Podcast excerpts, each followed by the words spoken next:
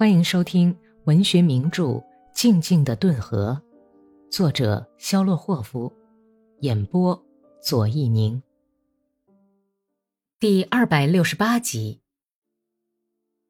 监狱门口聚集了一大群人，犯人们都从门里涌到广场上，他们四面张望着，弯着腰走回家去。警卫排的哥萨克们手扶马刀，从司令部向监狱跑来。库季诺夫本人也一溜歪斜地跑过来。格里高利最后一个离开空荡荡的监狱，他穿过拥挤的人群，难听地骂着那些拼命想探听消息、嘁嘁喳喳说三道四的婆娘们，微驼着背，漫步朝库季诺夫走去。对那些跑过来并且已经认出他、向他敬礼的警卫排的哥萨克们喊道：“回你们的住处去，尔马们！喂，你们跑什么呀？累坏了吧？回去！嗨，我们还以为犯人造反了呢，麦勒霍夫同志。哎呀，那个小文书跑去说来了一个黑脸大汉，把牢房的锁全砸了。哎呀，原来是虚惊一场。哥萨克们都哈哈笑着。议论着，转身回去了。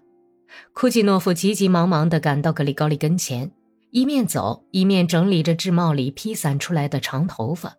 “你好啊，麦列霍夫，怎么回事啊？”“好啊，库季诺夫，我把你们的监狱给砸了。”“这是根据哪家的王法呀？这是怎么回事？”“我把人全都放走了，完事大吉。怎么了？你瞪什么眼呢？”你们把这么多外来户的娘们儿和老头子都关了起来，又是根据哪家的王法呀？还要问我是怎么回事儿？你给我小心点儿，库季诺夫，不准你这样胡作非为，这简直是横行霸道！我跟你死去的妈胡作非为、横行霸道呢？我马上就从卡尔金调一个团来，狠狠地把你们这些鬼东西整一整！格里高利忽然抓住库季诺夫柔软的高加索皮带，摇晃着。冷酷愤怒的低声说：“你愿意吗？我立刻就开放阵地。你愿不愿意？我立即结果了你的小命。”嗯，哼，你呀，格里高利咬了一下牙，放开了微笑着的库季诺夫。你呲牙笑什么呀？库季诺夫整了整腰带，搀住格里高利的一只胳膊，说道：“哎，走到我那儿去。你干嘛要发这么大的火啊？”你这会儿要能看看自己是什么样子就好了，简直像魔鬼。老弟，我们这儿正想念你呢。至于监狱那桩事儿，小事一桩，好吧，放就放了吧，这有什么了不起？我跟弟兄们打过招呼，叫他们不要胡来，把那些男人跟着红军走了的外来户的婆娘都给抓来。不过你干嘛要这样来破坏我们的威信呢？嗨，你呀，格里高里。你太任性了！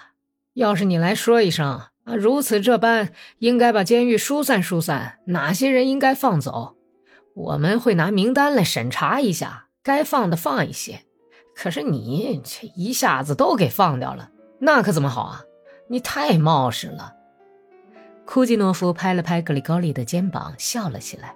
嘿，要知道，如果在这种时候谁敢说句反对你的话，你就会杀死他。或者你会鼓动哥萨克起来暴动？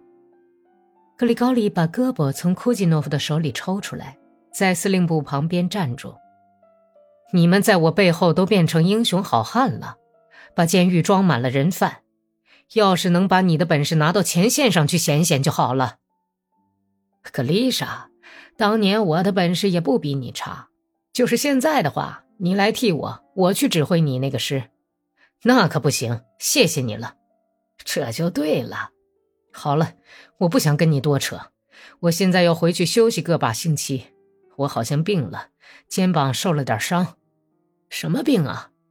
哼，相思病。格里高利苦笑说：“我心里有点乱。”哎，不，不开玩笑。你到底怎么了？我们有位好医生，也许还是医学教授呢，是个俘虏。我们的部队在舒米林斯克镇外捉到的。他正和水兵们一块走，很有派头，戴副黑眼镜也许可以叫他给你看看吧。哼，叫他见鬼去吧。那好吧，你回去休息休息吧。把师的指挥任务交给谁了？列布奇科夫。等等，你忙着往哪儿去呀？你谈谈前线的情况怎么样？听说你大砍大杀了一阵儿，是吗？昨天夜里有人报告我说，好像你在克里莫夫卡附近砍死了简直是不计其数的水兵，是真的吗？再见吧。格里高利走了，但是刚走了几步又站住了，扭回半边身子，把库季诺夫叫住，说道：“喂。”我要是再听到你们抓人的消息，哎，不会不会了，你放心好了，休息去吧。白昼跟着太阳向西天没去，从顿河上，从河水泛滥的地方送来阵阵寒意。成群的野鸭嘎嘎叫着从格里高利头顶上飞过去。当他已经走进了院子，从卡赞斯克地区的什么地方，沿着顿河传来大炮的轰鸣声。普罗霍尔很快就备好了马，牵着马缰绳问道：“今儿个就回家去吗？回达达村吗？”格里高利默默地接过缰绳，又默默地点了点头。